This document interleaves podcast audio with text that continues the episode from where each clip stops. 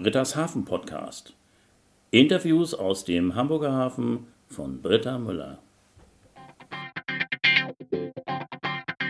Moin und hallo aus Hamburg. Herzlich willkommen und vielen Dank fürs Zuhören. Ich freue mich, dass ihr dabei seid. Am 5. Februar startet das erste neue Interview 2022. Heute der zweite Tipp, wer dort im Interview zu hören ist. Es ist eine Firma, die nicht nur im Hamburger Hafen unterwegs ist, sondern auch Offshore-Aufträge übernimmt. Wer könnte das wohl sein? Morgen gibt es den nächsten Tipp. Diesen Podcast, den Britta's Hafen Podcast, gibt es bereits ein Jahr. Und bevor die neuen Folgen in 2022 starten, ein Rückblick in Form einer Miniserie mit Hörbeispielen. Heute geht es um Logistik. Dazu gehört im Hafen natürlich auch eine gute Datenkommunikation. Dacosi hat sich schon sehr früh dieser Herausforderung angenommen. Hier ein Ausschnitt, worum es geht und wie alles begann. Zu Gast ist Moritz Schick, Projektmanager bei Dacosi. Naja, Dacosi, wir sind ein Hamburger IT-Dienstleister, der sich mit der Digitalisierung von verschiedenen Logistikprozessen beschäftigt. Das ist eben hier am Hamburger Hafen primär Zoll, Kommunikation, Hinterlandtransporte, Import, Export. Wir sind aber auch an anderen Standorten tätig, zum Beispiel in Frankfurt, Frankfurter Flughafen, äh, machen wir auch die Kommunikation und entwickeln und betreiben eben, eben cloudbasierte Softwarelösungen für Logistikprozesse. Und das Ganze machen wir jetzt schon seit fast 40 Jahren. Also 1982 wurden wir von der Hamburger Seehafenverkehrswirtschaft gegründet und als AG sind dabei die Anteile auf drei verschiedene Interessensgruppen aufgeteilt. Das ist zum einen die Interessensgemeinschaft der Hamburger Linienagenten bzw. Reedereien. Zum anderen haben wir dann auch Hamburger Spediteure und äh, Umschlagbetriebe, die eben vor fast 40 Jahren sich zusammengetan haben, um eben hier der COSI zu gründen vor 40 Jahren, muss man sich mal vorstellen. Ich bin da noch, da war ich noch lange gar nicht in Planung, also da war die Welt noch eine ganz andere. Ja. Äh, Heimcomputer war wahrscheinlich alles Neuland, wie gesagt, ich war noch nicht auf der Welt, ich kann das nicht sagen, aber ich kann es mir vorstellen, dass es eine ganz andere Welt war und jetzt mittlerweile sind wir hier bei der COSI trotzdem schon so weit, dass wir sämtliche Logistikprozesse digitalisieren und ja, das war eben schon sehr früh in Planung, kann man sagen. Moritz Schick von Dacosi hat die Details ganz wunderbar erklärt und uns sehr detailliert in diese so wichtige Schnittstelle mitgenommen. Zu hören ist das Ganze in der Folge Nummer 6. In Folge Nummer 2 habe ich Thorsten Hanso von der Seehafenspedition Hermann Hansen interviewt. Diese Spedition hat Barkassen, mit denen Schiffe im Hafen von der Wasserseite beliefert werden.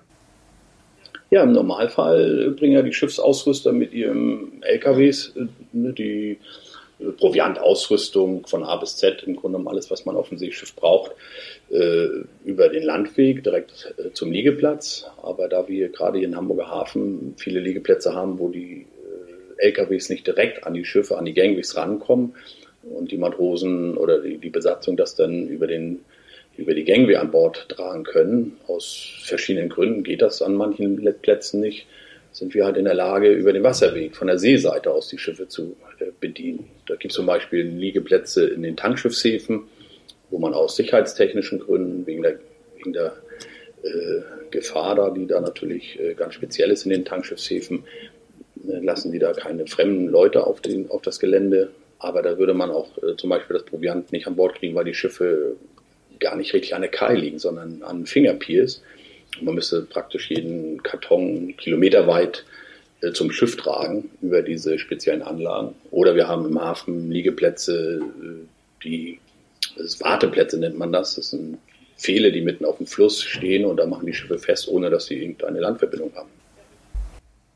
Im Interview geht es natürlich auch noch um die Details als Schiffsführer im Hafen zu arbeiten und warum sich Thorsten Hanso ein Leben ohne Wasser nicht vorstellen kann.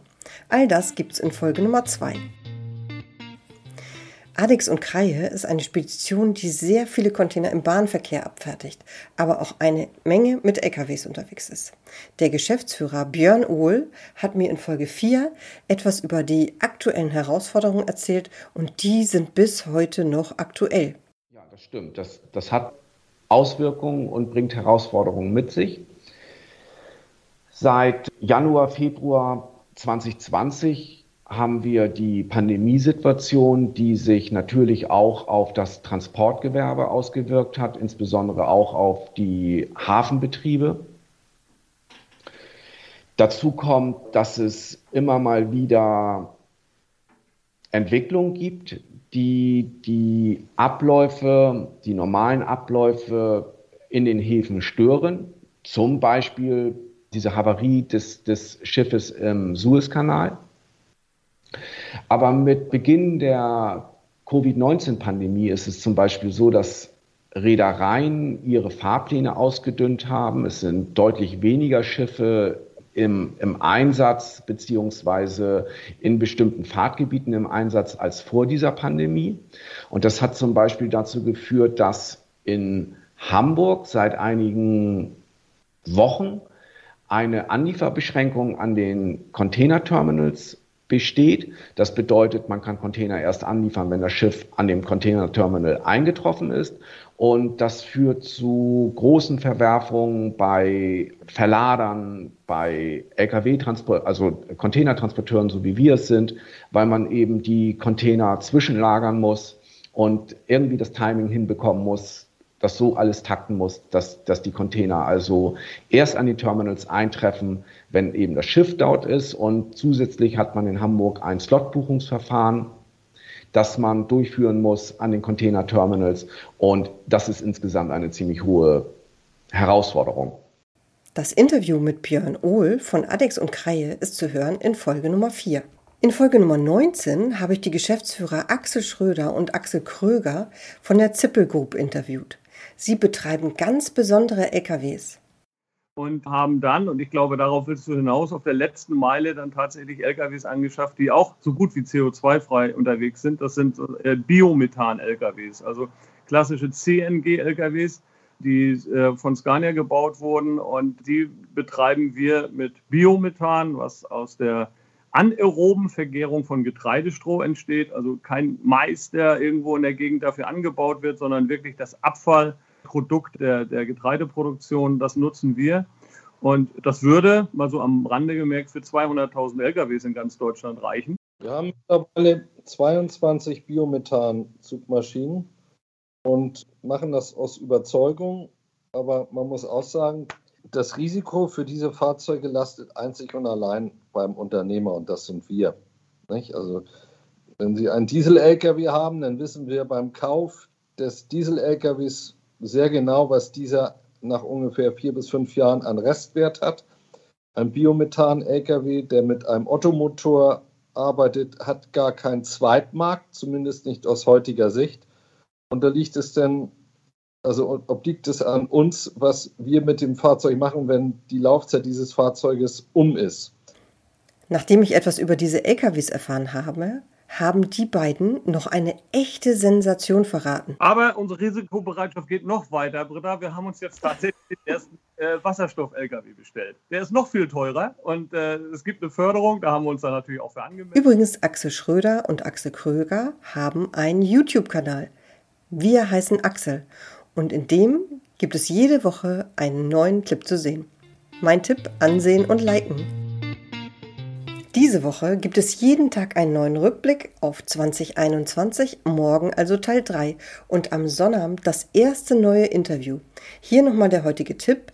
Es ist eine Firma, die nicht nur im Hamburger Hafen unterwegs ist, sondern auch Offshore-Aufträge übernimmt. Wer könnte das wohl sein? Morgen gibt es den nächsten Tipp. Bis denn. Tschüss.